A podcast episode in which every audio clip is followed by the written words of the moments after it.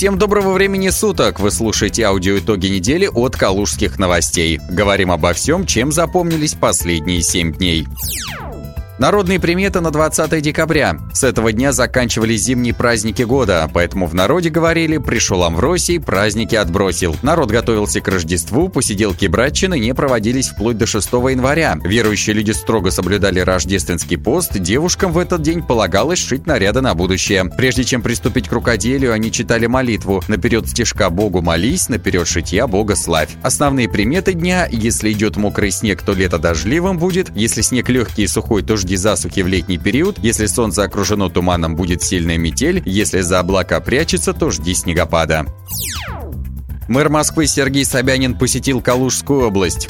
13 декабря в Износковском районе Калужской области столичный градоначальник осмотрел экологический комплекс экотехнопарка «Калуга», предназначенный для сортировки, переработки и размещения твердых коммунальных отходов. Строительство объекта завершено и подготовлено к запуску. Собянин отметил, что производственный комплекс возведен по самым высоким технологическим стандартам. Его мощности включают в себя системы мусоропереработки и сортировки твердых коммунальных отходов. Проектом также предусмотрены очистные сооружения и система экомониторинга воздуха и земли, задача которой в режиме онлайн контролировать состояние окружающей среды. Запуск экотехнопарка «Калуга» осуществлен в рамках федеральной программы раздельного сбора мусора, реализация которой начнется 1 января 2020 года. В правительстве региона пояснили, что в рамках первого этапа реализации проекта была создана производственная площадка для приема, сортировки, переработки малоопасных и неопасных отходов 4-5 класс общей площадью 128 гектар, включающий инфраструктурный объект объекты для размещения неутилизируемых компонентов 26,6 гектар. Реализация проекта позволит создать 575 рабочих мест. Основными сооружениями являются два сортировочных цеха общей площадью 23,6 тысяч квадратных километров, которые будут перерабатывать миллион тонн мусора в год от 2,3 тысяч до 3,3 тысяч тонн в сутки. Вторсырье составит четверть – черные цветные металлы, стекло, бумага, пластик и электронный лом. Калужская область дала согласие на строительство экотехнопарка только после того, как мы убедились в том, что обеспечены все гарантии экологической безопасности проекта. И сегодня мы удостоверились, что это проект будущего, который надо тиражировать по всей стране. Он прошел все экологические экспертизы, подтверждение всех государственных служб, которые стоят на защите природы. Мы приглашаем любого, кто обеспокоен его безопасностью. Я спокоен насчет экологичности производства, доволен и рад, что впервые в стране оно появилось на территории нашего региона региона. Желаю предприятию успешной работы, заявил губернатор Калужской области Анатолий Артамонов.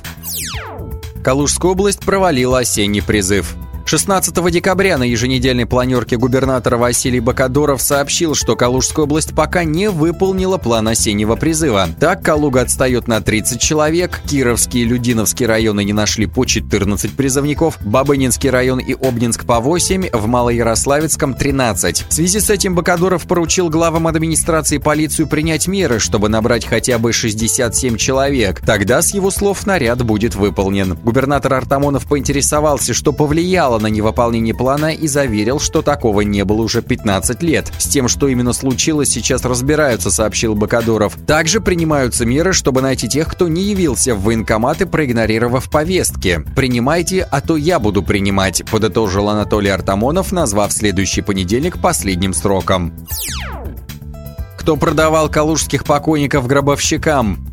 В начале октября несколько калужских врачей поймали за продажей персональных данных пациентов ритуальным агентам. По информации Министерства здравоохранения региона Константина Баранова, эти медработники были уволены. Однако кто именно занимался торговлей людьми и в каких больницах области, министр не сообщил. Спустя некоторое время в калужских телеграм-каналах были опубликованы личные данные врачей, которые якобы занимались трупоторговлей. Калужские новости связались с предполагаемыми информаторами ритуальных агентств. Одной из одиозных личности была названа Екатерина Г., диспетчер скорой помощи. «Я не буду ничего комментировать. В диспетчерской я не работаю и не работала вообще», заявила женщина. Следующей потенциальной трупоторговкой назвали бывшего лаборанта морга БСМП Ирину Б. Она отказалась отвечать на наши вопросы. Однако нам удалось пообщаться с бывшим регистратором морга Награбцева, Людмилой. Она также оказалась в списке торговцев покойниками. Женщина заверила нас, что никогда не занималась подобным, и это лишь сплетни и слухи. Но Людмила подтвердила, что сменила место работы, потому что это все неприятно. По нашим данным, в настоящее время правоохранительные органы проводят проверку по фактам торговли телами умерших. Отметим, что в месяц в Калуге умирают порядка 500 человек.